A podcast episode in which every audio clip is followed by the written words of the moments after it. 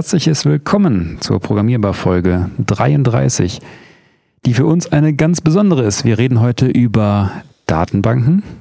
Das ist vielleicht nicht ganz das Besondere, über SQL-Datenbanken und NoSQL-Datenbanken. Ich bin Dennis, ähm, führe so ein bisschen das Gespräch äh, durch das Gespräch. Fabi und Sevi sind meine beiden Mitredner. Hallo Fabi. Hallo. Alles gut? Ja, auf jeden Fall. Alles äh, kann mich nicht beschweren. Hab mein Wässerchen und meinen Kaffee vor mir im Gegensatz zu euch, die wieder mit Radler bedient sind. Ah, heute ist es Programmierradler. Auch das ist schon eine große Besonderheit. Wir haben, wir haben jetzt Programmierbier und Programmierradler ähm, in unseren Kühlschränken für die nächsten Meetups. Also definitiv auch nochmal ein Grund, ein Grund mehr vorbeizukommen. Aber Sebi, bevor wir groß drum rumquatschen, schön, dass du dabei bist. Ja, schön, dass ich dabei sein darf. Vielen Dank und Zum Wohl. Wow. Cheers. Aber wir haben auch für die Leute, die zum Meetup kommen, auf unserem Programmierradler, da ist hinten drauf äh, der, die Zutaten sowas in den Quellcode geschrieben und wir haben extra einen Syntaxfehler eingebaut für die Füchse unter euch. Das heißt, die, die auf dem nächsten, aufs nächste Meetup kommen, können mal ganz scharf hinschauen und mal gucken, ob sie den Fehler finden. Ihr kriegt dann, ähm, Dennis, findest du ihn denn? ihr kriegt dann, ihr kriegt fünf, äh, fünf Bier dann mit nach Hause. In der Bestellung ist nämlich auch ein kleines, äh, äh, ein kleiner Kommunikationsverbesserung, ähm, die wir da hatten. Jetzt hatten wir nämlich ähm, eine Lieferung von fast 800 Kilo, ähm, die hier angerollt kamen. Aber ich glaube, ja, wir, wir kriegen das irgendwie hin. Was, was sind denn 800 Kilo in Flaschen? 800, das ist gar nicht so viel. Ähm, also es sind ja 033 Flaschen. Ähm, Ja. Liter sind wir bei ungefähr 300, 310 oder so, das sind das, glaube ich. Das ist ja wirklich okay. Ja. Also Ja, das- irgendwie knapp unter 100. Falsch. Das ist, das ist 1000 falsch. Flaschen haben wir. 900, 960. Ja, 1000 Flaschen, ja. 960 Flaschen. Ja. Ja. Zum Glück muss man als Programmierer nicht so viel rechnen. Das macht ja alles. Das macht der Rechner. Genau. Ja. Und in unserem alten äh, Büro hätten wir das wahrscheinlich gar nicht mehr unterbekommen. Aber deswegen ist es für uns eine besondere Folge, denn wir sind endlich umgezogen und äh, befinden uns in den neuen Räumen. Das stimmt. Das ist Was sagt ihr dazu? fantastisch. Also ich glaube, so gemütlich haben wir noch nie gesessen bei einem Podcast. Ja. Also vielleicht, wir sitzen ja gerade, um so ein bisschen die Szenerie klar zu machen. Wir sitzen gerade, der Sebi und ich sitzen in unseren grauen Ohrensesseln, neben uns ein äh, gestapeltes Holz, aber ohne Kamin. Ich glaube, das ist wohl Dekoobjekt und ein, wir sitzen unter einem, was ist das? Neongelber Hirsch. Hirsch, genau. Ein Hirsch. Und unter Sehr stylischen Hirschgeweihlampen. Hirschgeweihenlampen, ja. Dieser Raum nennt sich, wie nennt er sich, dem, wo wir gerade sitzen? Das ist die Alm. Die Alm. Ach, Ja. deswegen auch die Felle auf den Stühlen. Deswegen auch die Fälle auf den Stühlen. Das ist richtig. Jetzt kann man sich natürlich fragen, ob die Programmierbar in die Alm gehört. Nee, Aber wir Ab- können ja mal- Après-Ski. Ja. das vielleicht schon. Wir können ja mal in den nächsten Wochen ein paar Räume durchprobieren, gucken, wie die Atmosphäre so ist, ob wir uns unterschiedlich fühlen, je nachdem, wo wir aufnehmen. Können auch mal am Bistro, an der tatsächlichen Bar, mal eine Folge aufnehmen. Da haben wir dann bestimmt ein bisschen mehr Nebengeräusche und Leute kommen mal vorbei. Mhm. Aber ist vielleicht für einen Einblick auch mal nicht so schlecht. Auf jeden Fall haben wir viel mehr Möglichkeiten jetzt. Das ist wahr. Das ist wahr. Das und ist man, äh, das ist so groß, dass man sich tatsächlich oft abgeschüttet fühlt. Das heißt, unsere Kollegen kriegen jetzt nicht mit, dass wir einen Podcast aufnehmen. Weil sonst hat man das, konnte man es gar nicht nicht mitbekommen, ne? Ja. Mit unserem. Und aber immerhin, wir haben ja überhaupt eine Raumsituation, wo wir auch in mehreren Räumen gleichzeitig Meetings abhalten können. Ne? Normalerweise hat die Programmierbar immer schön die Meeting, den Meetingraum geblockt. Ja. Ich glaube, jetzt könnten wir ein paar Podcasts gleichzeitig hier aufnehmen. Das stimmt. Aber, Aber auch für aber die- wer will das schon? Wer will das schon, ja? Es gibt ja einen einzig wahren. Nicht unseren. äh, ja, aber für den, fürs Meetup dann natürlich auch schöne Dinge noch neben Bier und, und äh, Radler gibt es ja auch noch dann hier unseren schönen Billardtisch und unseren Kicker. Ist ja Mhm. heutzutage nichts mehr Besonderes, oder? Ist das noch was Weiß Besonderes? ich nicht. Also, wenn man jetzt bei Google und Facebook vorbeiguckt, vielleicht nicht. Ich glaube, bei anderen kleiner dimensionierten Firmen ist vielleicht schon noch was Besonderes. In der Kurstraße 2. Da wäre das was Besonderes. Und die Adresse ist jetzt am, am Goldstein 1. Aha. Von der 2 in die 1, das ist doch Mhm. schön. Mhm. Das ist doch was. Du auch gerade das Lustige. Ja, ich habe auch irgendwie. Da- oh. hä? Irgendwie fallen gerade. Ich glaube, Jetzt ich, ah, ah. ich glaube, ich trete. Seht mal, das sind neue Dinge. Normalerweise liegen alle Kabel auf dem Tisch und jetzt sitzen wir hier in unserem neuen Raum. Die Kabel liegen dann auf dem Boden Aber verlegt. das und ich war die ganze vielleicht auch Zeit. nur für unsere Kopfhörer. Genau, gerade, das war ne? nur für unsere Kopfhörer. Ich bin Okay, auf unsere da ist Kopfhörer. gerade eine Seite ausgefallen, Mono, deswegen haben wir uns beide ein bisschen Mehrmals, erschreckt. ja. Ich dachte erst überspielt, aber dann waren wir beide verwirrt. Ein. Ja. Nein. Ja, gibt's noch was? Wollt ihr noch was erzählen über das neue Büro oder Es gibt wir uns? Wir weiß, könnten ja stundenlang drüber reden. eben, Ne? das ist, da weiß man nicht, wo man anfangen, wo man aufhören soll. Und am besten erlebt man es ja. Ja. Haben wir- Haben wir eigentlich einen Meetup-Termin? Ähm, einen Termin haben wir nicht. Nee, ich habe heute mit jemandem telefoniert. Ich weiß nicht, ob ich das schon so offiziell machen darf. Mhm. Nee. Weiß ich nicht. Aber nö. Nö. Aber würde mal wieder ein bisschen in die App-Richtung gehen. Wir heißen ja auch eigentlich ähm, Podcast für Web- und App-Entwicklung, also in Mhm. beide Richtungen. Hm. Und Swift UI wäre ein Thema. Hm. Aha. Mhm. Ja, das wäre doch was. Das war doch auch, das war mein Pick of the Day von vor zwei Folgen, glaube ich. Wo, Ja. Mit dem ich mich auch nochmal genauer beschäftigen wollte, aber es nicht getan habe. Brauchst du seitdem. vielleicht da nicht mehr. Genau, ist doch kriegst super. Du, kriegst du direkt serviert. Ja.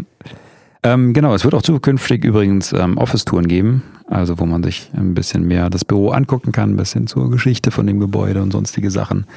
Ähm, das heißt, wenn man nicht unbedingt an einem Meetup teilnehmen kann, haben wir auch sowas. Was ist das denn für ein. Gebäude, wenn du meinst zur Geschichte des Gebäudes? Also ich meine, das ist ja vielleicht schon noch was Besonderes, um das mal so ein bisschen in Szene richtig, zu um das setzen, ein bisschen was- einzuordnen. damit man so ein bisschen kapiert, wo wir uns gerade befinden. Heißt alte Saline.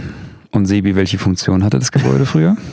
Zur Salzlagerung. Zur Salzlagerung. Wer hat Salzgewinnung angetüdelt? Nee. Ähm, Wahrscheinlich ich. Wir hatten am Montag beim Einzug nämlich so ein Quiz und über die das neue, die neue, das neue Gebäude Mhm. und ich glaube, ich war letzter oder vorletzter. also mein Wissen über das neue Gebäude ist nicht so groß. also auf jeden Fall hatten wir drei Stunden lang die Führung durchs Gebäude, wo alles erklärt worden ist. Aber das wurde doch nicht erzählt. Naja, Das- das, wurde schon, das ja. wurde schon ganz oft davor erzählt. Ich hab, wurde schon mehrmals gefragt, ich, ich wusste immer nur, es hat was mit Salz zu tun. Also was war jetzt die Antwort? Salzgewinn. La- Also hier, hier gelagert. Ähm, Ja. Und an anderen Stellen. Also tatsächlich in Bad Nauheim kommt ja aus irgendwelchen Quellen so ein Zeug raus. Ähm, Wasser. Wasser Salz. mit Salz drin. Und das wird dann extrahiert. Und das musste man dann irgendwann lagern. Das ist auf jeden Fall sehr fachmännisch erklärt. Also Ja. wenn das Ich bin mir auch immer nicht ganz sicher. Also wenn, wenn man, wenn man Bad Nauheim kennt oder wenn ihr Bad Nauheim kennt, Interessiert dich das? da gibt es auch überall so Gradierwerke. Ja, genau. Also das Wasser, was, aus, Läuft. was aus dem Boden sprudelt, Ja. das hatte, hat einen gewissen Salzgehalt. Und Ja. dann diese Gradierbauten, da ist das Wasser dran runtergerieselt, Wasser Mhm. ist verdunstet, Salz blieb aber im Wasser zurück. Daraufhin hatte das Wasser, was unten ankam, einen höheren Salzgehalt. Mhm. Und der, Sa- der Salzgehalt im Wasser wird in dem Wert oder in der Einheit Grad gemessen. Und deswegen heißt es Gradierbau.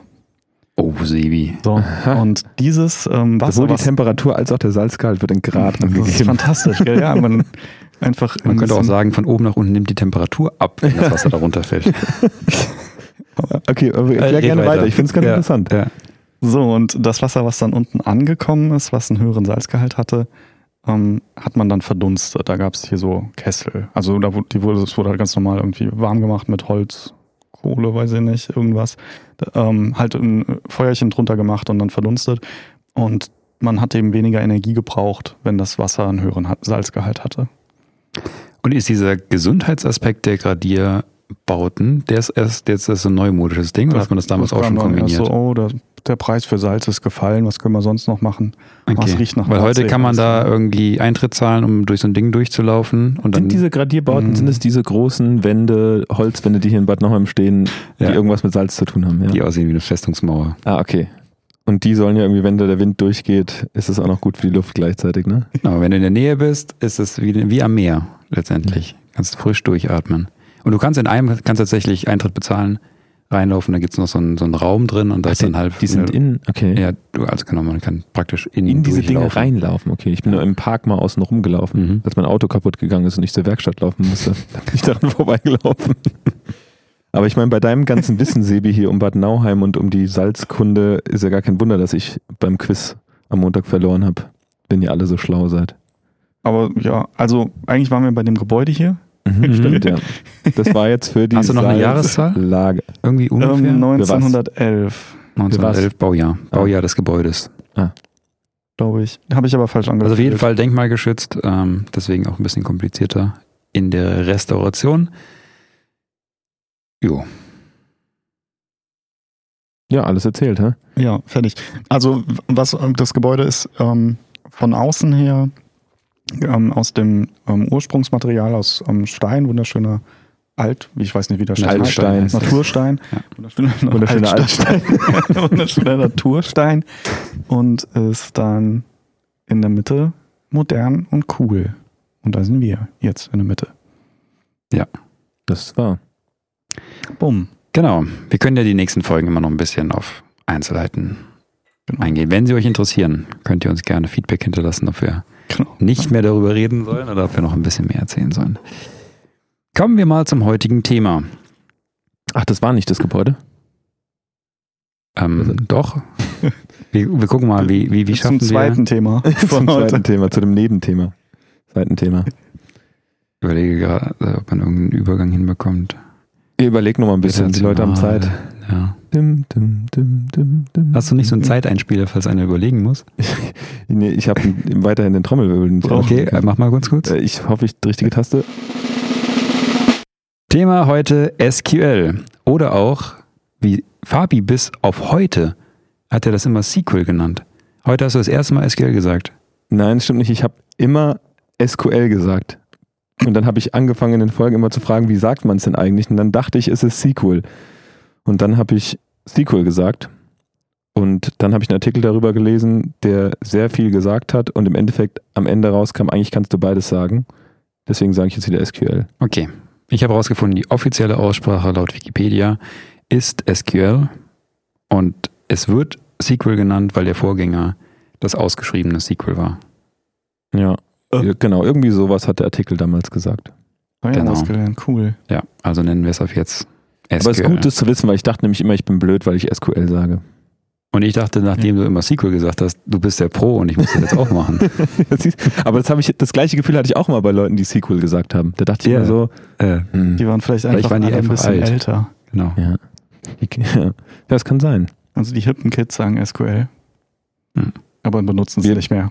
Aber das war ein Spoiler. Hier steht bei Wikipedia übrigens auch auf Deutsch auch häufig die deutsche Aussprache der Buchstaben. SQL. Ich sage Aber ich glaube, SQL. Was war das? Gut. Okay. Aber Ja. das ist ja nicht das Einzige, gell? Wie das ausgesprochen wird? Nee, ich meine, wir haben NoSQL haben wir doch auch noch, oder? Wir haben noch NoSQL, aber vielleicht fangen wir erstmal ganz kurz an, ähm, dass Fabi uns sagt, was denn überhaupt, also SQL steht hier bei Wikipedia, ist eine Datenbanksprache zur Definition von Datenstrukturen in relationalen Datenbanken. Soweit Oh. okay, bis auf relationale Datenbank. Was bedeutet das? Ähm, was eine relationale Datenbank ist. Mhm. Eine relationale Datenbank, würde ich sagen, besteht aus verschiedenen Tabellen, die über Beziehungen miteinander verknüpft sind. Diese Beziehungen wären jetzt im Beispiel von SQL äh, Primary und äh, Keys mit äh, Foreign Keys. Also eine Tabelle hat ein Primary Key, was die ID ist. Darüber ist sie eindeutig zu bestimmen, im einfachsten Fall. Und eine andere Tabelle hat beispielsweise Foreign Keys, also diese ID auch ähm, als Relation dort drin und darüber kann man Verbindungen dieser, dieser Einträge in zwei verschiedenen Tabellen miteinander verknüpfen und eben diese Relation zwischen den Daten, ähm, die ist eben in, einem, in einer relationalen Datenbank inhärent schon mitgegeben. Also Relationen kann solch eine Datenbank einfach abbilden. Mhm. Und ein bisschen, ich glaube, neuer insgesamt oder vielleicht ein bisschen hipper oder ich weiß nicht, ist das, ist das so? Können wir gleich drüber reden. Ist NoSQL. Wo wir erstmal bei den Begriffsbezeichnungen sind, Sebi, wofür steht denn NoSQL? Oder lernst du da auch was? Wie?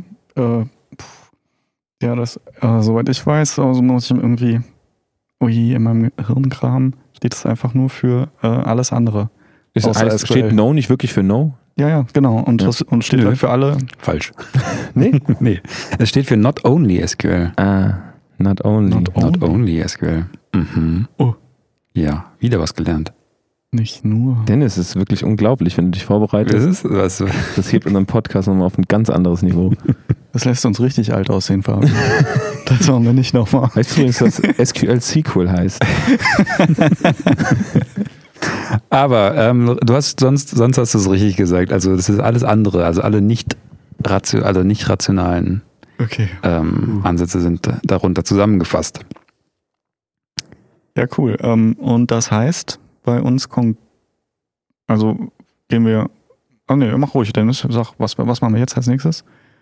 Jetzt haben wir die beiden Begriffe. Achso, jetzt Ähm, haben wir die Begriffe, okay. Ja. Und dann gehen wir jetzt Ähm, Kannst du mal so sagen, was wir, genau, kannst du mal einen kurzen Einblick geben, in was wir aktuell nutzen? Genau, von. Jetzt bin ich auch ganz SQL oder wir haben gesagt SQL, sagen wir, gell? Oder Äh, Wir sagen du kannst es auch auf Englisch sagen. SQL wäre auch okay. Aber wir sind ja ein deutscher Podcast. SQL. SQL. Mhm. Steht das eigentlich immer noch für Structured Query Language? Dennis? Ähm, Das ja, das Ja? steht immer Ja, noch für ähm, Cool. Ähm, im, also, im allgemeinen Sprachgebrauch schon, ja. auf Deutsch übrigens strukturierte Abfragesprache. äh, es, ja, es ist so schön mit dem Dennis. Ich mag ihn sehr. Ja. So, ähm, und dann wir- von den Implementierungen ähm, MySQL eben. Gell, so das würde das, was wir zumindest ähm, einsetzen, immer eingesetzt haben. Und dann gibt es davon noch verschiedene weitere Varianten. Ich weiß nicht, Fabio, ob du mal mit, mit Postgre und mit Nee, irgendwie sowas noch oder Ich- Microsoft SQL, gibt es das auch noch? Weiß ich nicht, aber Bestimmt. So wird immer ein bisschen was. Aber ja, doch. Also Äh, zumindest kann, aber weiß ich jetzt auch nicht also genau, SQL was, Server gibt es auf jeden Fall auch noch. Ich meine, das ist ja dann von, von Microsoft, wenn du SQL Server hast, da, der hat, ist auch, ein- hat noch ein bisschen größeres Feature-Set, als wenn du jetzt einfach MySQL und so nutzt. okay. ja. Aber vielleicht, Und wenn ich, ganz kurz noch, Ja. wenn ich äh, in BigQuery Daten abrufe, BigQuery ist ein Tool von Google, ähm, wo man Massen an Daten reinschieben kann und da äh, werden alle unsere Firebase Analytics, Firebase Analytics ist ein Tracking-Tool, um Events zu tracken in Apps, ähm, und da werden alle unsere RAW-Daten, Deutsch, ah, Rohdaten und alle unsere ähm, Rohdaten in BigQuery geschrieben, sodass man sie danach dann abfragen kann, eben auf, auf sehr, sehr großen Datenmengen. Und da benutze ich Standard SQL. Nochmal ein mhm. Standard SQL. Standard SQL. Was Das ist ist- Standard SQL? Ist Ja. nicht, ist nicht, ist Ein nicht Subset von. Big, ja, ist nicht BigQuery SQL. Das hatten sie mal vorher, das haben sie irgendwie deprecated. Aber es ist sozusagen von der Syntax ähnlich wie SQL, nur nicht Ja. das komplette Feature-Set und Ja. unter der Haube irgendwas eigen Ja. implementiertes. Ja. Mhm. Ja, vielleicht wollen wir nochmal, wir hatten ja so ein bisschen sehr grob angeschnitten SQL und NoSQL. Was sind denn eigentlich die Unterschiede oder was sind die Ansätze? Warum hat man das eine, warum das andere? Ähm, vielleicht nochmal, um das nochmal ein bisschen aufzurollen, damit wir auch danach mal klären können, wo kommen wir denn eigentlich her? Was haben wir ursprünglich eingesetzt? Wo sind wir jetzt gerade und warum wir das machen?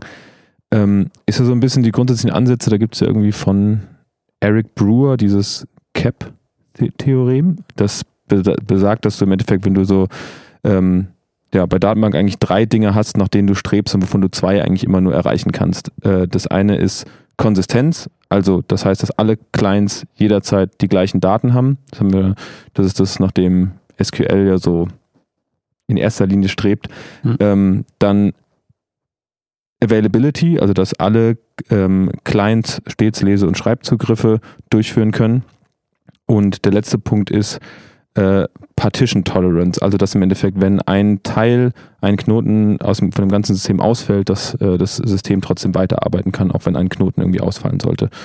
Und bei SQL ist ja so, dass es ganz stark danach strebt, äh, Konsistenz und Availability zu gewährleisten. Also dass jederzeit, wenn ich Daten schreibe, ähm, die auch konsistent sind, da habe ich auch so Dinge wie eine Transaktion, dass wenn ich irgendwie eine Sache an einer Tabelle verändere und auch an der anderen, dass nur wenn wirklich beides auch geschehen ist, ähm, das Ganze durchgeführt wird. Ansonsten kann ich sowas rollbacken und ähm, ja, es ist sozusagen, äh, ja, es ist, es ist immer äh, Availability halt der andere Punkt, dass alle Clients stets Lese- und Schreibzugriffe haben. Aber gerade eben dieser Punkt Konsistenz ist das, was dadurch auch diese relationale Datenbank, dass eben die Tabellen über eine Relation miteinander verbunden sind, ist eben Konsistenz das, nach dem SQL strebt. Und die Probleme, die damit so ein bisschen einhergehen, können wir später mal besprechen, ist ja, dass das Ganze vielleicht irgendwann skaliere, Skalierungsprobleme hat. Ähm, ja, weil sozusagen immer beispielsweise auch alles blockend ist, wenn ich eine Transaktion anfange, blockiert es erstmal die Datenbank und wenn sie beendet ist, hat es dann äh, die Zeit für, die, für den nächsten Job. Und eben NoSQL geht da anders ran und sagt eben von diesen äh, drei Punkten von diesem äh, Eric Brewer Cap Theorem, ähm, ist eben Konsistenz nicht der Punkt, der angestrebt wird, sondern eben, dass auch wenn mal ein äh, Endpunkt ausfallen sollte, dass trotzdem alles noch weiterhin funktioniert und eben wir dann nur sowas haben wie Eventual Consistency. Das heißt, wenn ich irgendetwas schreibe, kann es halt sein, dass es auf einem anderen Client erst später repliziert wird. weshalb ich dann erst später die Daten bekomme.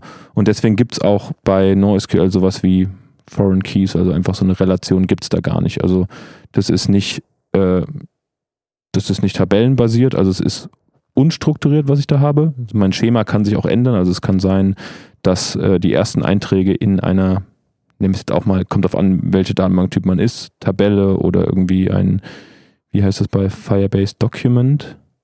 Ein, äh, ja. ein Document, die können unterschiedliche ein unterschiedliches Schema eigentlich immer. Also das, der, ein neuerer Eintrag kann das Schema von so von so einem Typen von Daten erweitern, was bei, ja, bei SQL nicht geht. Da hat es immer feste Spalten. Spalten ja. Genau, feste Spalten, die im Endeffekt einen Datensatz hat. Und wenn ich einen neuen, eine neue äh, Spalte hinzufügen möchte, also irgendeinen neuen Typ von Daten, dann muss das eben für alle Einträge gemacht werden. Das heißt, wenn ich mal irgendwie eine Schemaveränderung machen will an einer sehr großen Tabelle, kann das durchaus auch ein bisschen dauern und kann komplex werden.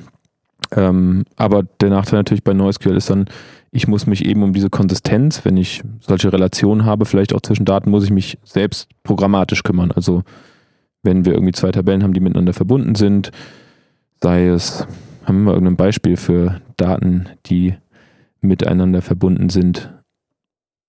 Von, von NoSQL-Daten. Ja, wir können, wir können immer irgendeinen SQL-Datentyp äh, machen. Also irgendwas, wo wir sagen, es gibt, es gibt eine Relation. Zum Beispiel, wenn wir mal Quizplanet nehmen. Wir haben einen User und dann haben wir einen Score. Und wenn wir es nicht in die gleiche Tabelle packen, dann sind es zwei. Und die müssen miteinander verbunden werden. Oder was meinst du? Ja, zum Beispiel. Also wenn wir das zum Beispiel in die, genau, sagen wir mal, es gibt, es gibt einen äh, User und ja, Score ist doch okay. Wenn wir das mal, wahrscheinlich wird man es in dieselbe Tabelle packen, wenn das nur das äh, das sind die Informationen sind, aber wir gehen mal davon aus, es gibt eine Tabelle, die beinhaltet einen User mit einer ID und eine andere Tabelle, die irgendwie Metadaten zum Nutzer hält und da ist jetzt eine ID, der Foreign Key und der Score, ähm, den haben wir da auch noch mit drin. Und in SQL ist halt das Schöne, wenn ich was an dem, wenn ich beispielsweise Nutzer lösche und wirklich die Relation aufgesetzt habe, wird beispielsweise der Score auch direkt mitgelöscht, wenn es den Foreign Key nicht mehr gibt, könnte das gelöscht werden. Ähm, genau, aber es ist, wird sozusagen immer mitgegeben, dass, dass diese Einträge immer valide sind. Und in, ähm, in NoSQL müsste ich eben, sagen wir mal, wenn sich der, äh, der, die ID des Nutzers verändert, müsste ich es eben in beiden Tabellen verändern oder ähnliches. Genau, also ich muss mich im Endeffekt um all das selbst kümmern. Und ja. arbeite ich in NoSQL genauso mit verschiedenen Tabellen an? Oder geht man da vom Ansatz dann einfach anders ran? Ich glaube, also das ist. Sebi, wolltest du antworten? Oder? weiß nicht, was meinst du mit verschiedenen Tabellen? Weil du hast ja eigentlich immer nur so Dokumente. Ja, also würde ich dann da eher ein Dokument ergänzen oder das größer machen. Wenn du noch Metadaten hinzufügen ja. möchtest, irgendwas. Jo. Also, also ja. beziehungsweise da gibt es, glaube ich, nicht. Ähm, bei NoSQL ähm, ist dein Anwendungsfall oder so wie du die Daten später abfragen möchtest, quasi deine Abfrageanforderung schlägt sich ähm, gravierend auf das Schema von deinem NoSQL wieder äh, nieder. ja, weil, äh, also wenn du einfach nur hast da dein Dokument, ich bin der Dennis und ähm, da steht alles drin, was über mich wissenswert ist und ähm, irgendwie deine einzige Abfrage ist, ähm, der Dennis, was weiß ich über den Dennis? Ähm, dann kannst du es einfach machen. Aber wenn du dann irgendwann nochmal eine Abfrage machen willst, ähm, gib mir bitte alle mit ähm, mit deiner wuschigen, süßen Frisur. Ja, und das ist zufällig ein Metadateneintrag bei dir. Ähm, dann musst du entweder alle Dokumente durchsuchen nach ähm, wuschige, süße Frisur oder du baust noch ein neues Dokument, was wuschige, süße Frisur heißt und da unten drunter dann Namen sind oder sowas. Mhm. Da musst du ein bisschen, Die so Liste wäre kreativ sein. Da würde nur ich drin stehen. Das ist, ja. Aber das ist ja auch so ein bisschen, wenn man mit NoSQL arbeitet, mhm. erstmal wenn man von aus einer SQL-Welt kommt, finde ich, sind diese NoSQL-Prinzipien auf jeden Fall erstmal, da muss man erstmal mit klarkommen, so ein bisschen, weil bei SQL ist es ja so, dass du immer stark darauf achtest, dass deine Daten normalisiert sind. Also, dass du im Endeffekt Informationen nur einmal an einem zentralen Ort vorhältst und eben nicht je nach Query irgendwie nochmal eine, irgendwie zwei Tabellen-User hast, wo du die Daten irgendwie unterschiedlich strukturierst, um darüber bessere Abfragen machen zu können, sondern da ist es so, die Daten sind normalisiert, du hast Relationen und du hast in einer Tabelle sind die Informationen eines Nutzers äh, vorgehalten. Und wenn beispielsweise, nehmen wir mal das Beispiel Quizplanet und ähm, wir haben in Quizplanet beispielsweise ein Spiel und wir haben Nutzer und an einem Spiel hängt natürlich ein Nutzer. Und sagen wir mal, ich möchte jetzt das Spiel abfragen, möchte aber auch noch wissen, welchen Score der Nutzer hat, der in diesem Spiel dranhängt. Dann muss ich eben eine Abfrage über die äh, Spieletabelle machen und auch eine Abfrage über die Nutzertabelle in SQL. Entweder mit einem Join oder zwei Abfragen. Ähm, genau, und das, weil ich eben diesen Score nur am Nutzer habe. Bei SQL, äh, bei NoSQL könnte es jetzt sein, dass es Sinn macht, diese, diesen Score beispielsweise noch am Spiel selbst vorzuhalten, um in bestimmten Fällen äh, eben Performance da auch rausholen zu können. Vielleicht, das ist jetzt vielleicht kein gutes Beispiel, meistens hält man die Daten selbst immer in unterschiedlichen, unterschiedlichen Formen vor. Beispielsweise, vielleicht können wir, sollen wir dafür mal ein Beispiel machen, dass man das besser versteht, warum man Daten denormalisiert, also doppelt vorhalten möchte. Ja, bitte. Also zum Beispiel, wir setzen jetzt gerade als NoSQL-Datenbank für Quizplanet, wir bauen gerade unser Backend um oder bauen ein neues Backend. Ähm, da setzen wir Bigtable ein. Bigtable ist von Google, das ist so die, die Datenbank, die Google selbst für Google Search und so weiter nutzt. Die haben irgendwie Anfang der 2000er darüber mal ein Paper veröffentlicht, war eigentlich immer eine interne Datenbank und die, ähm, die wurde dann mal Open Source nachgebaut. HBase ist, glaube ich, der Nachbau von äh, Bigtable und gibt es jetzt halt seit ein paar Jahren für Leute, die Google Cloud nutzen, kann man das eben auch als Produkt von Google buchen. Und mhm. da ist es so, das ist ein sogenannter äh, White Column Store.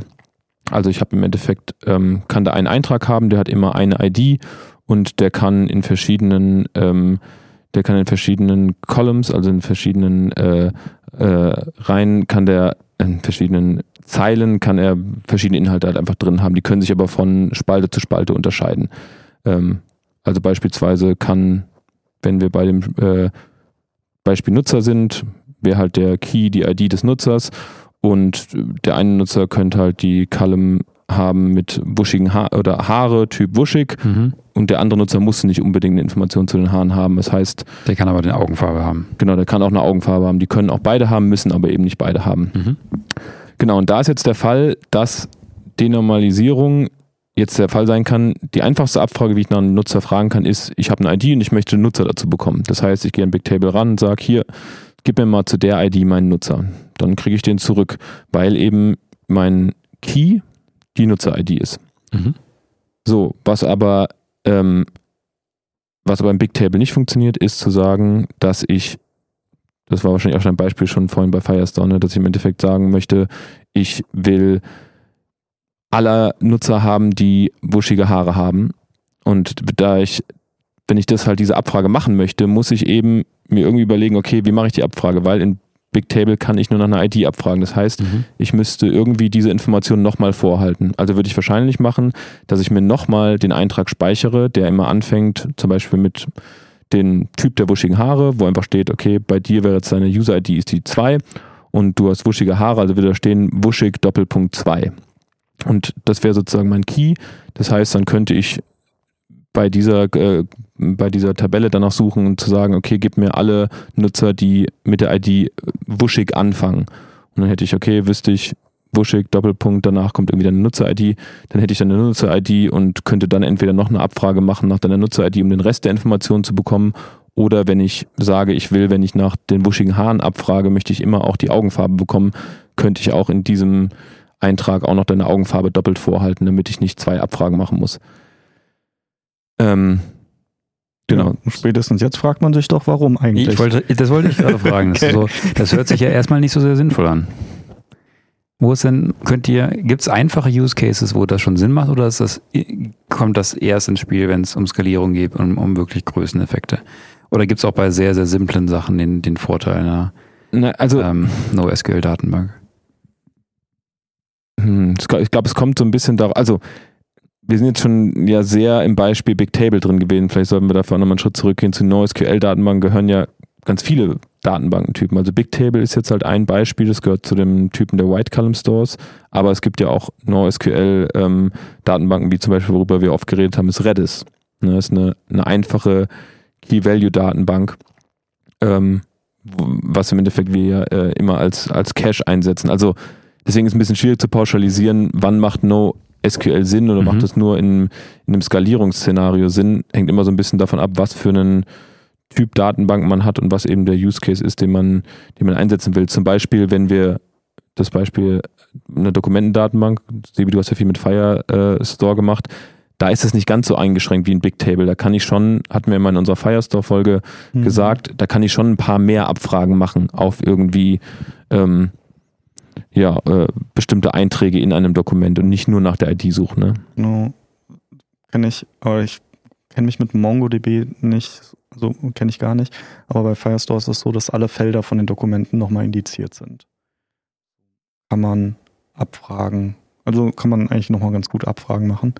Ähm, ja, und da fällt das Einzige, was dort fehlt, ist dann diese Verknüpfung. Ich habe äh, Dokument A und ich habe Dokument B und will da irgendwie eine verknüpfte Abfrage machen. So gib mir alle Dokumente, die auch in dem Dokument oder irgendwie sowas. Ja, also das geht nicht.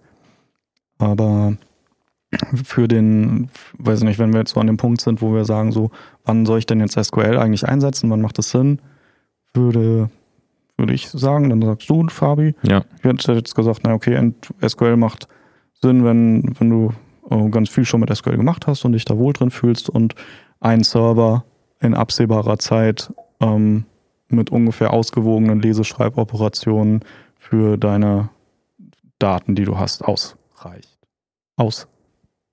Langt? Aus? Ausreicht. Ausreicht. Man, man sagt ausreicht. Ja, man kann ausreichend sagen. Ausreicht. Also wenn der Server ausreicht, so, ähm, denn ähm, wenn es so Painpoints gibt bei SQL, würden wir sagen, zum einen ähm, Skalierung, also wenn es eben monstermäßig viele Abfragen gibt, irgendwann dann geht es nicht mehr. Ansonsten kommen wir an den früh, der frühere Zeitpunkt ähm, für Skalierungsprobleme sind, wenn es ganz, ganz viele Schreiboperationen sind. Und ansonsten würde man eher zu SQL tendieren, wegen der Konsistenz. Ja. Und das sagst du, Fabi? Genau, das wäre jetzt auch, wenn du es nicht angesprochen hättest, hätte ich es äh, hätte ergänzt. Ja. ja, der Konsistenzpunkt ist ja auf jeden Fall, haben wir ja gerade am Anfang gemeint, bei NoSQL jetzt nicht so inhärent gegeben. Ich habe keine Transaktionen und wenn es halt wirklich wichtig ist, dass meine Daten zu jeder Zeit konsistent sind, ist SQL auf jeden Fall erstmal eine sehr, sehr gute Möglichkeit. Also ich meine, ich komme von äh, einer großen deutschen Bank, da war Konsistenz immer sehr wichtig. Ähm, und also genau, ich, meine Finanzdaten ist eigentlich das beste Beispiel. Also wenn ich, äh, wenn ich eine, sagen wir mal, äh, meine Überweisungen wären oder mein Kontostand und äh, alle Überweisungen wären in einer SQL-Datenbank ab, äh, abgelegt, dann wäre es schon ganz gut, dass wenn ähm, im Endeffekt eine Überweisung getätigt wird, dass mein Kontostand und dein Kontostand in der Transaktion ausgeführt werden, dass wenn da was schief geht, das auch zurückgerollt werden würde und ähm, ich eben nicht programmatisch jegliche Fälle irgendwie abdecken will. Also wenn das ein hoher wichtiger Faktor ist, dann ist da SQL auf jeden Fall, also ist der Konsistenzfaktor einfach noch viel höher zu gewichten. Zum Beispiel bei Macht das diese, diese große deutsche Bank? Nimmt die SQL für den Kontostand? Sag doch mal. Ich glaube nicht. Ich weiß es nicht. Doch, also ich, ich, ich, ich, no ich, ich weiß, ja, mit dem Teil hatte ich wirklich nie, ich, oh, wenn jetzt der Kollegen so der Deutschen Bank zuhören, ich weiß ehrlicherweise gar nicht, wo die Finanzdaten abgelegt sind, aber ich sag mal. Ich weiß, du musst das jetzt sagen. Oracle-Datenbanken waren da immer ganz hoch im Kurs, also mit SQL wurde da viel gemacht. Also ist auf, ich sag mal so, was sicher ist, es ist nicht NoSQL. Also das ist ziemlich sicher. Nee, ich glaube, ja. Äh, okay, cool. aber macht da denn überhaupt dieser direkte Vergleich Sinn zwischen SQL und NoSQL? Oder nee, es, es gibt halt, es ist einfach nur, vergleicht man sie gerne, weil es halt Datenbanken sind, wo irgendwas reinschieben, irgendwie Daten reinschieben. Ich meine, du musst es ja vergleichen, weil es ist ja schon für dich interessant, was will ich in meinem Use Case einsetzen, ne? Aber es gibt wie immer da kein richtig oder falsch. Es mhm. gibt halt beides und es gibt Anwendungsfälle, wo das eine Sinn macht und Anwendungsfälle, wo das andere Sinn macht und so, an der Stelle hat Fabis, ich gucke gespannt auf seinen. Ja, ja, ja, ja. ja. Fabis äh, MacBook wieder kurz die Aufnahme unterbrochen. Er hat es in Sekundeneile, äh, Sekundenschnelle erkannt, die Aufnahme gestoppt und wieder gestartet. Trotzdem ist wahrscheinlich ein kleiner kurzer Ruckler drin. Und Fabi fängt einfach in dem Satz weiter an. Nee.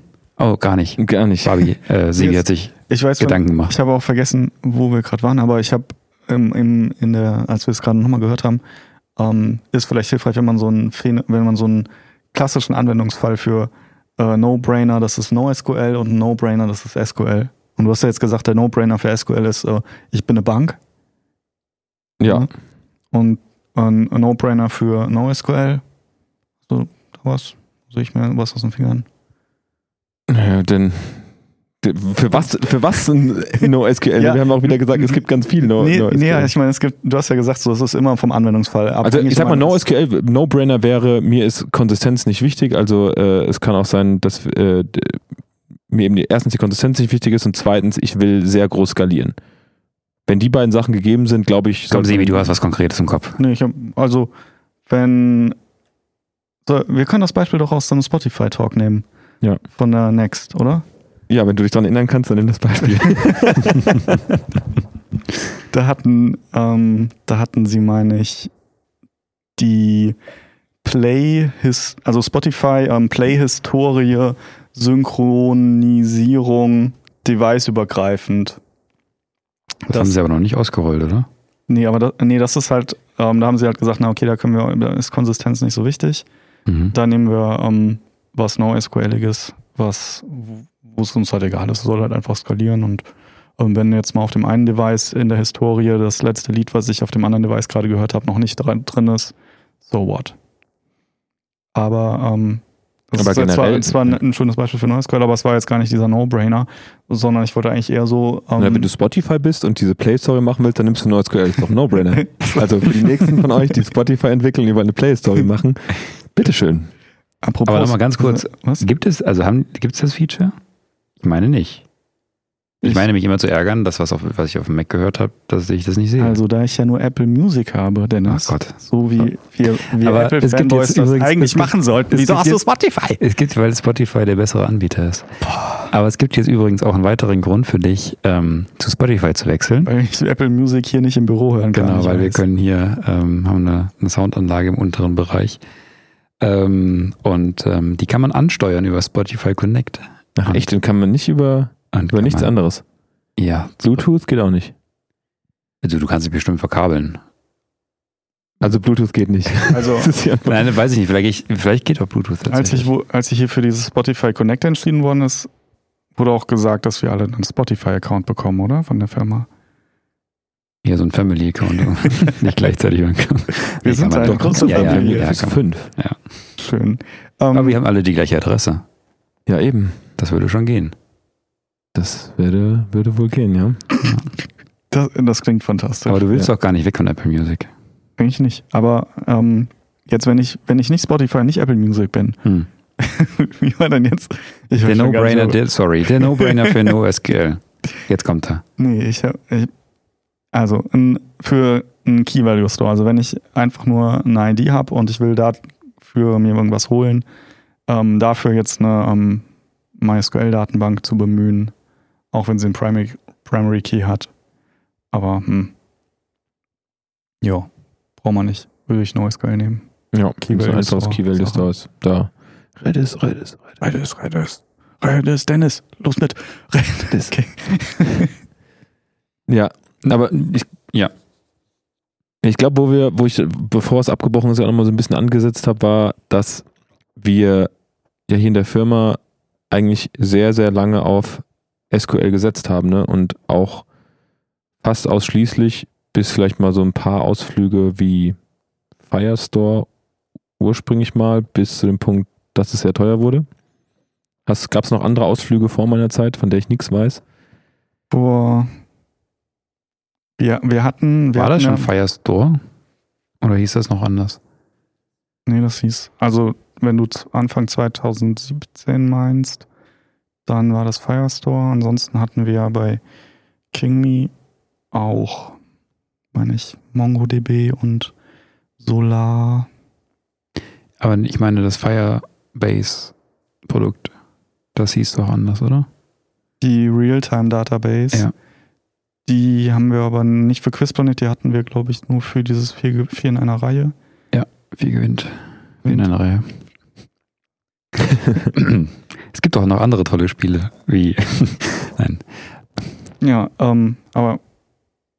Uh, pff, was meinst du? Was wolltest nee, ich du wollte, ich wollte auf Die Realtime-Database. Genau. Ja. Okay, also Aber genau. wir hatten eben seit seitdem wir Mobile machen, ähm, tatsächlich nur SQL. Ja. Ja. Und ich meine, das ist ja auch, ich meine, SQL ist Nein, ja das, erst. oh, ich habe schon Ja. wieder gelogen. Bei Malen mit Freunden hatten wir doch ähm, DynamoDB zum Speichern der Bilder Mhm.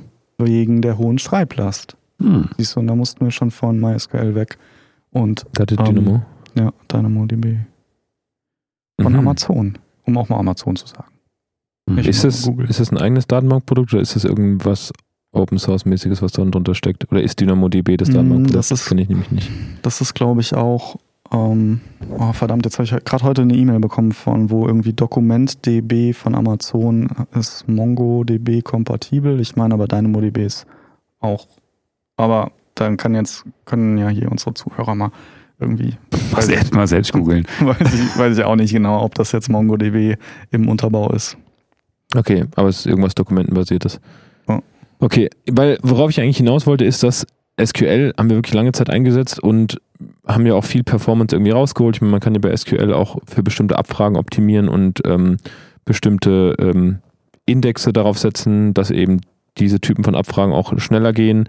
Ähm, und wir sind ja lange Zeit sehr, sehr gut damit gefahren. Es ist ja, ein, ich meine, diese, diese äh, Transaktionalität und die Konsistenz sind ja auch Faktoren, die auch grundsätzlich, auch wenn man nicht nur Finanzdaten hat, ganz schön sind und man oftmals sich nicht so viel äh, Mhm. Gedanken darum machen muss, das an sich schon mal schön ist. Und aber was halt wirklich bei uns der Faktor war, und dann haben wir halt irgendwann nochmal diese ganze Entscheidung mit SQL hinterfragt, ist halt, wo wir in Gefilde mit Küstplanet kamen, wo wir selbst mit der größten Instanz, haben wir schon mal erzählt im anderen Podcast, Mhm. Google Cloud da einfach nicht hinterher kam mit SQL. Also selbst wir haben Genau. optimiert, was zu optimieren ist und irgendwann sind wir immer an die Schallmauer gekommen und ähm, da haben wir dann nochmal hinterfragt, A, brauchen wir ähm, diese Konsistenz und B, wir brauchen Skalierung. Also nur eine Frage und eine Aussage. Ja. Ähm, Aber da kann man mal sehen, wie lange wir kein richtig erfolgreiches Produkt hatten. Ne? zumindest eins, was so viel Datenbanklast hat. Ich wollte gerade sagen, die anderen waren halt einfach offline erfolgreich. War nur ein Witz, war nur Also- ein Witz, Dennis. Brauchst nicht angegriffen zu fühlen. War ein Witz. Nee, ich meine, ähm, von, der, von den Daily Active Usern, glaube ich, sind wir, waren wir schon lange nicht mehr in dem. dem Das ist richtig, das ist also richtig, mit ja. Backend. Ich meine, ähm, vier Bilder ein Ja. Wort. Klar, aber vier Bilder ein Wort hat ja die Luxussituation, dass sie kein Backend brauchen, so Ja. richtig. Ähm, Genau, ich meine, da kann man ja schon auch, man kann bestimmte Dinge, natürlich kannst du SQL dann auch irgendwann anfangen zu skalieren, aber Skalierung wird halt irgendwann ab einem Punkt sehr manuell und man muss sich sehr viele Gedanken darum machen. Zum Beispiel Facebook setzt ja, glaube ich, immer noch relativ viel auf SQL, zumindest zum Teil. Und die haben sich dann natürlich auch so Dinge, ähm, so Restriktionen gegeben, wie dass keine Joins gemacht werden. Also im Endeffekt, dass dieses relationale, ich habe ein äh, Primary Key und ein Foreign Key, wenn ich irgendwie einen Eintrag lösche, löscht sich automatisch der andere auch mit und ich kann eine Join-Abfrage machen, dass ich sage, gib mir das Spiel von folgender Tabelle und löse mir noch den Nutzer auf, der da drin ist und gib mir mal seinen Score, dass sowas eben niemals in einer Abfrage gemacht wird, sondern in zwei, was damit, was das Gute daran ist, dass ich relativ einfach, ohne meine Applikationslogik umzubauen, äh, ohne meine Applikationslogik umbauen zu müssen, sagen kann, okay, die Game-Tabelle kommt auf einen Server und die Nutzertabelle kommt auf einen anderen, weil der Applikation ist im Endeffekt egal, ob es die Abfragen an einen Server stellt oder an zwei Servern, weil es halt niemals in einer Abfrage beide Tabellen abgefragt werden. Das heißt, sowas kann man dann machen, das war auch das, was wir damals gemacht haben. Oder äh, man kann auch noch die Datenbanken, äh, die eine Tabelle selbst auf mehrere Server aufteilen. Ich teile meine Spiele von Quizplanet äh, ab einer bestimmten ID oder mit einem bestimmten Hashwert mit Modulo-Operationen auf verschiedene Instanzen auf und muss halt in der Applikationslogik dann immer handeln, okay, was ist das jetzt für ein Spiel, auf welchen Server muss ich gehen? So Dinge kann man dann ja irgendwann machen, aber das wird halt kompliziert und da fängt es dann an, mit NoSQL Spaß zu machen. Ne? Hoffen wir mal. Weil wir eben das, das dann nicht haben müssen, sich, sich, wenn man mal diese, man stößt zumindest nicht an so eine Schallmauer wie mit, mit SQL, weil eben das Ganze vertikal sehr groß skaliert werden kann. Wenn wir jetzt das Beispiel Bigtable zum Beispiel nehmen. Wir- Horizontal. Es ist immer, ich verwechsel immer horizontal und vertikal. Das ist Ich erinnere mich noch früher bei Photoshop habe ich das immer falsch gemacht. Es gibt diese Spiegelfunktion und mit wirklich mit Nachdenken. Und ich meine, es ist eine 50-50 Chance. Wie man da schafft, es jedes Mal konsistent konsistent. falsch zu machen. Das Ja. fand ich sehr beeindruckend. Es ist wirklich, Aber auch noch dieses Spiegelding noch, da kommt man immer noch dazu. Ja. Auf welche Achse will ich spiegeln? Bei mir ist Immer es falsch. vertikal, horizontal, dann ist bei mir noch netto, brutto. Mhm. Verwechsel ich eigentlich immer. Was verwechsel ich noch? Links, rechts geht. Das kann Kaylee nicht. Links, rechts kann sie nicht. Mhm. Das ist. Ja, gut, und ja. Aber ansonsten kann ich, glaube ich, manche Dinge, wo man A und B unterscheiden muss. Was wollte ich erzählen? Horizontale Skalierung ist dann natürlich in, mit NoSQL Datenbanken sehr viel schöner und einfacher möglich.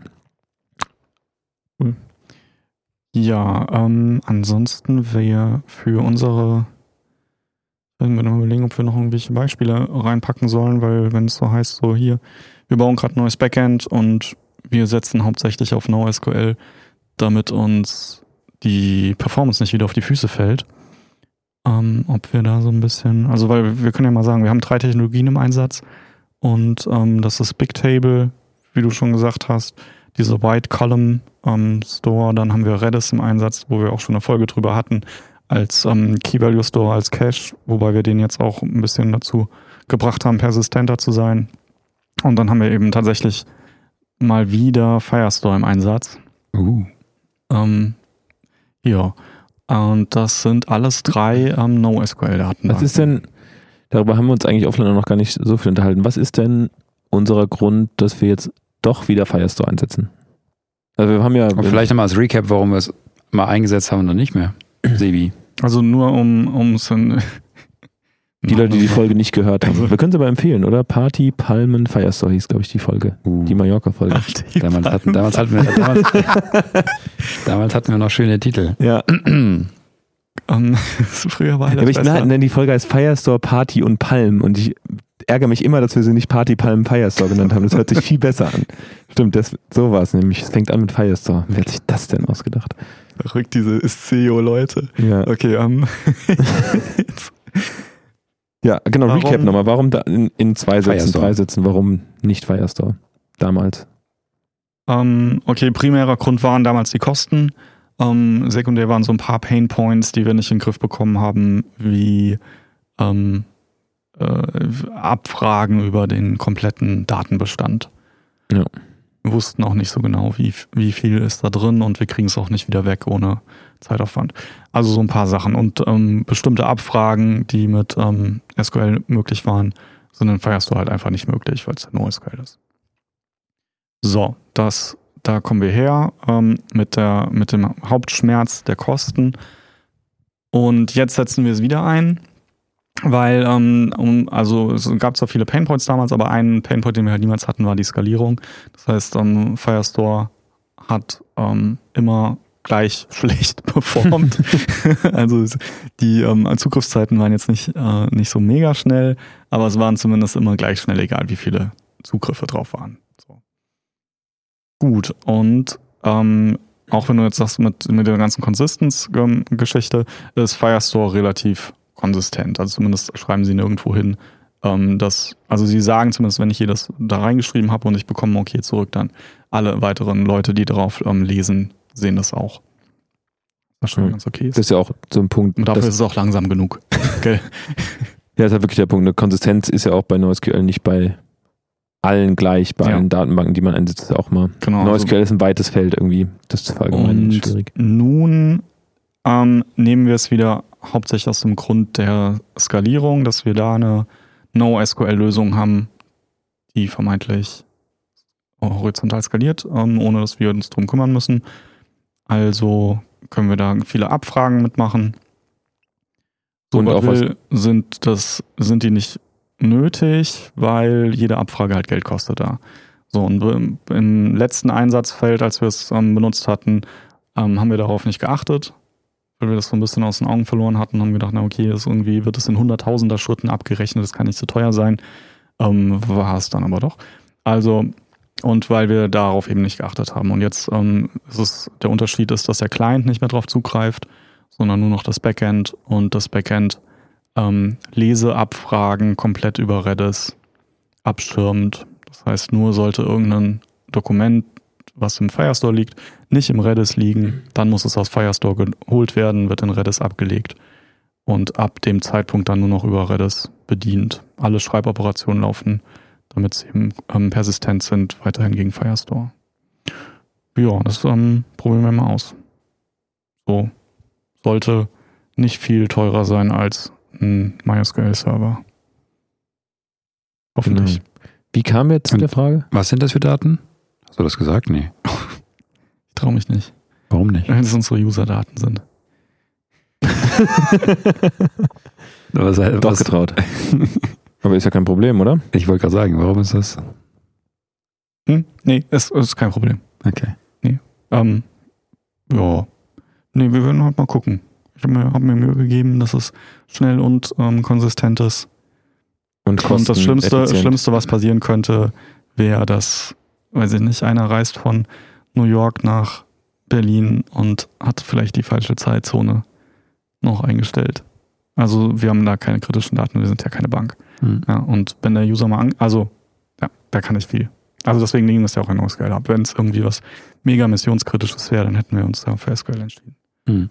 Aber da kann nicht viel schiefgehen und wenn, also der Score liegt ja, also zum Beispiel die, Score, ähm, wenn ich von Score rede, dann sind das immer die, die Raketen, also das, was der User halt als Punktestand hat, der Punktestand vom User, der liegt da nicht, der liegt woanders.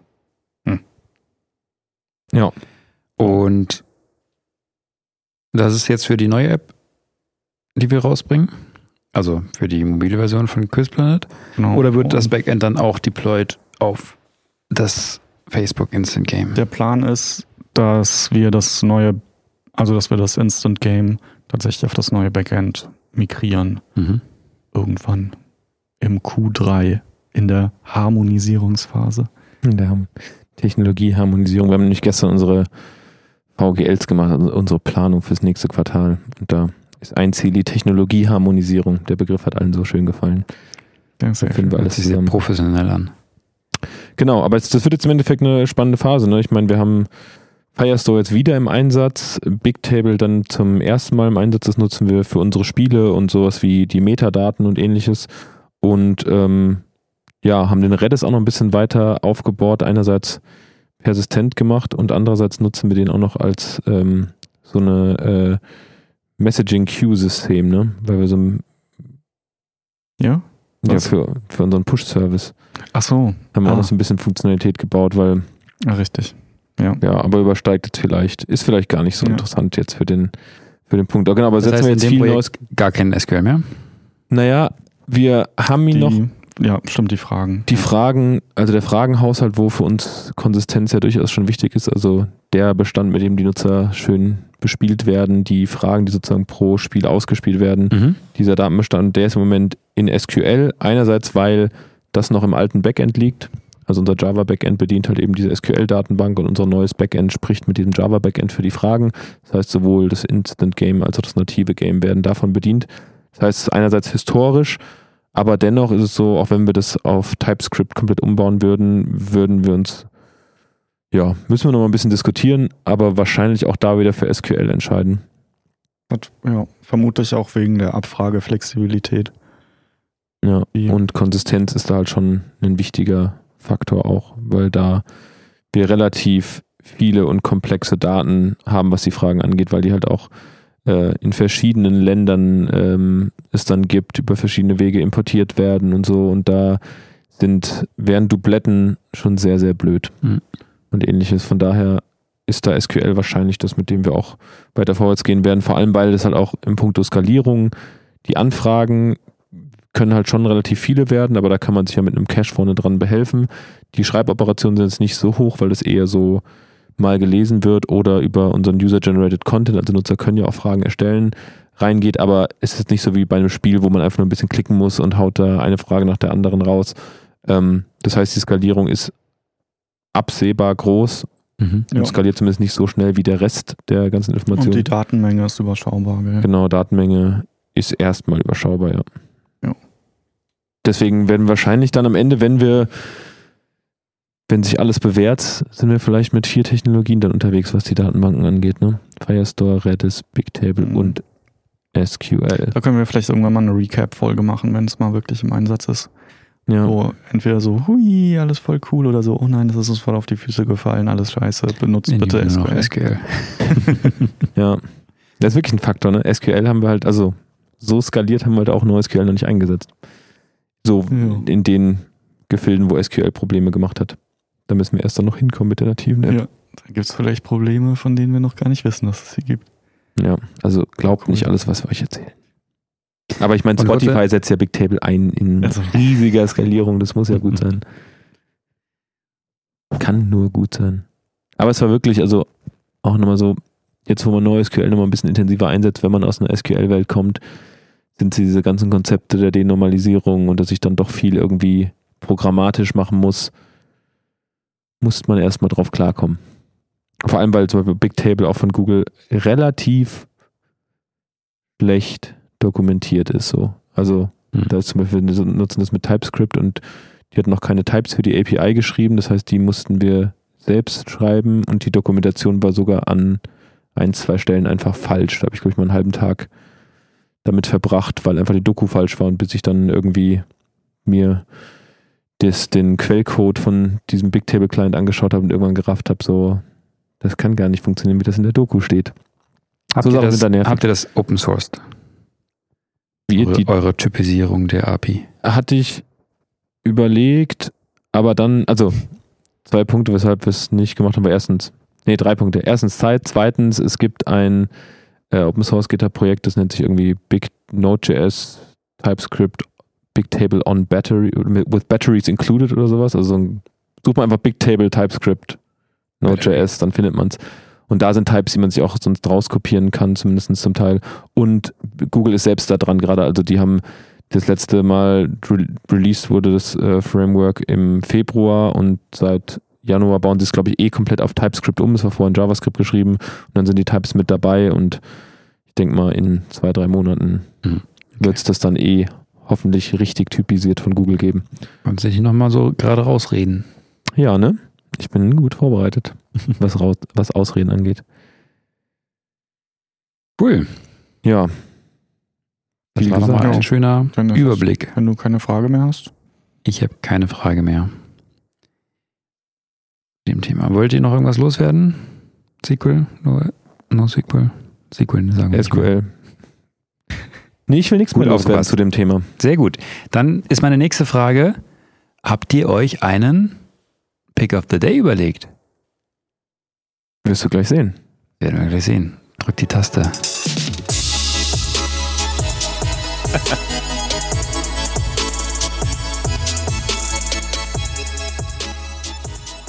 Sebi starrt in die Ferne, versucht sich zu konzentrieren.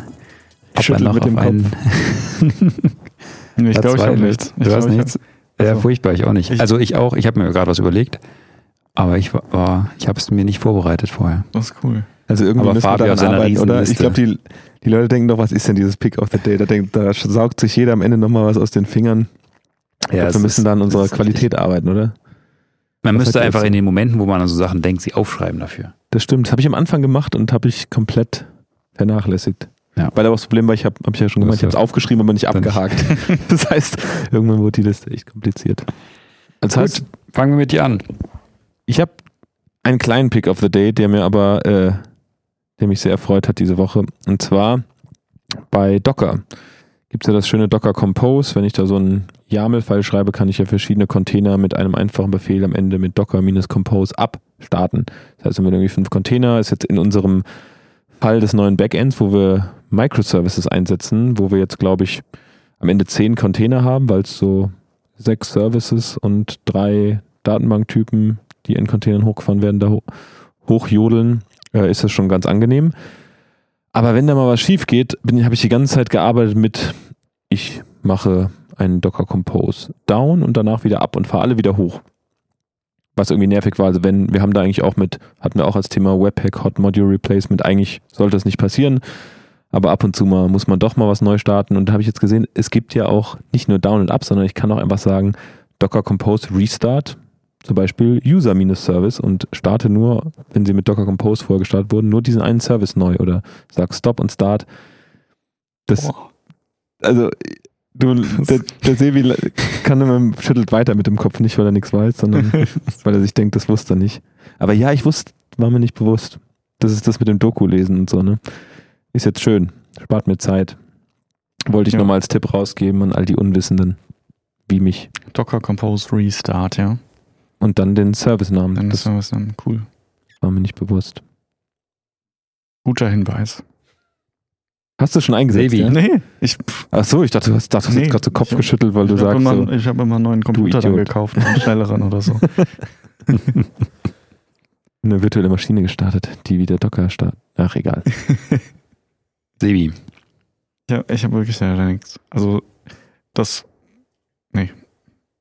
Nee. Jetzt, ich hab irgendwie nur so, so kleine Fragmente, aber kein richtiges Pick. Dennis, du darfst.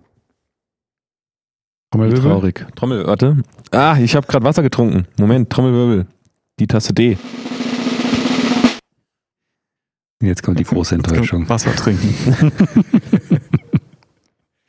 Nee, ich hatte, ich hatte äh, in den letzten 30 Sekunden über zwei nachgedacht. Ich nehme den zweiten. Mm. Ich habe jetzt ein bisschen recherchiert, weil wir tatsächlich nicht nur einen Konferenzraum jetzt mehr haben, sondern verschiedene Konferenzräume. Das heißt, wir machen das auch jetzt so ganz cool, dass man sich in Räume, äh, also wenn man einen Termin macht mit, äh, mit anderen Leuten, kann man einen Raum auswählen und das ist dann über die Google Admin-Oberfläche. Und ähm, das führt dazu aber, dass man unterschiedliche Kalender hat, weil praktisch jeder Raum hat seinen eigenen Kalender, was alles ganz cool ist, aber es fehlt dann eine allgemeine Übersicht, was passiert denn so insgesamt im Office, wer ist wo und man sieht nicht mehr, man kriegt nicht mehr so mit, ist ein anderes Meeting, wo ich vielleicht auch noch meinen Senf dazu geben kann.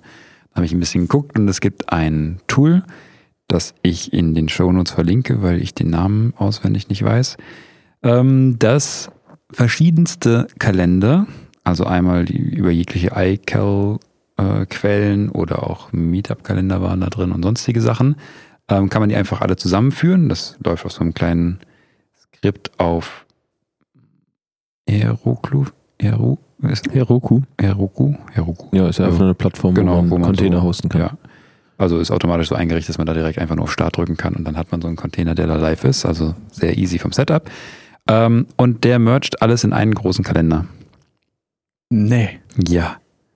Und dann kannst du den irgendwo anzeigen. Das ist cool. Was oder? mergen wir da so? wir, Meetup? wir jetzt? Nee, wir merchen dann komplett einfach nur alle, Konf also alle Räume. Das heißt, jeder, zusammen. jeder Raum ist ein Kalender und Jeder der Raum ist bei Google ein Kalender, genau. Und dann Mhm. kannst du das nochmal alles zusammen mergen und hast dann eine Übersicht über alles, alles Was für Termine, die Termine hier passieren. Ja, cool. Diesmal, das kennen wir noch gar nicht. Das stellst du dann am Montag vor, oder wie? Ja. Cool. Genau. Nice. Schön. Ja, dann. Chin. Dann sind, haben Ach so. wir irgendwelche Ankündigungen? Ankündigungen? Ankündigung. Haben wir was? Haben wir bestimmt, gell? Wir haben ja zumindest ähm, Minimum äh, Programmier.bar. Aber Genau. Nein, wir freuen uns über Feedback. Wir haben wieder ein, zwei, drei E-Mails bekommen äh, in den letzten Tagen, was uns immer super freut, ähm, die zu lesen. Von daher bitte, bitte gebt uns weiter Feedback, ähm, ob euch der Style von unserem Podcast gefällt, äh, gefällt, ob wir andere Themen machen sollen, welche Themen die interessantesten waren, ähm, damit wir das weiter mit euch zusammengestalten können. Kontaktieren entweder per E-Mail an Sebi. ja, ja. An Sebi Ed. Was? Na komm, sag die E-Mail-Adresse. Was? Achso, ähm, an ähm, Ich weiß, podcast at programmier.bar. Endlich weiß ich mal was. Sehr gut. Oder über unseren Twitter-Account. at Programmierbar. Seid fantastisch, wie ihr das macht. Ähm, genau. Über die Ja. beiden Seiten ähm, Instagram haben wir nicht könnt ihr uns kontaktieren. Wir haben noch einen Instagram-Account, der ist nicht aktiv gepflegt, aber wird noch weiter aufgeführt. Ähm, genau. Und Lustige Seitennotiz. ja, Äh, wir haben jetzt eigentlich, wie lange haben wir jetzt Podcast aufgenommen? Wahrscheinlich über eine Stunde. Ja. Und eigentlich sollte heute das Designteam vorbeikommen und Bilder machen. ja. Wann kommt das Designteam? Eine Minute bevor wir fertig sind mit dem Podcast. Wahrscheinlich müssen wir jetzt dann reden wir einfach noch drei Minuten weiter. ja einfach nur, Irgendwie, damit Bilder damit gemacht werden. Bilder machen können. Tatsächlich wollte ich auch, äh, ich werde auf, auf Twitter zu der Folge ein, zwei Bilder dazu posten, weil wir ja haben ja über das Ambiente hier in dem Raum gesprochen, damit ihr euch das ein bisschen bildlich vorstellen Mhm. könnt, wo wir gerade sitzen. Ähm, also, falls euch das interessiert, guckt mal auf unseren Twitter-Account. Da werdet ihr ein, zwei Bilder davon sehen. Nee, sonst glaube ich, können wir nicht so wahnsinnig viel ankündigen. Meetup ist geplant für August, ähm, aber noch nichts, nichts Festes. Das kommt wahrscheinlich im nächsten Podcast. Feather.js mit Nick vielleicht. Oh, sehr gut. Feather.js ähm, wird eine Folge sein mit einem externen Gast, über die wir bald reden. Aber genaues Datum steht auch noch nicht fest, der Ausstrahlung. Und Sonst wünschen wir euch zwei angenehme Wochen. Richtig. Macht's gut. Und auch von mir. Bis dann. Vielen Dank. Tschüss. Euch Ciao. Beiden. Ciao.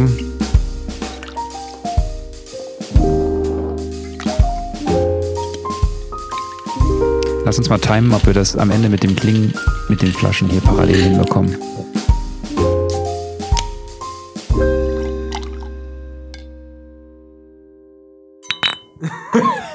ah, fast.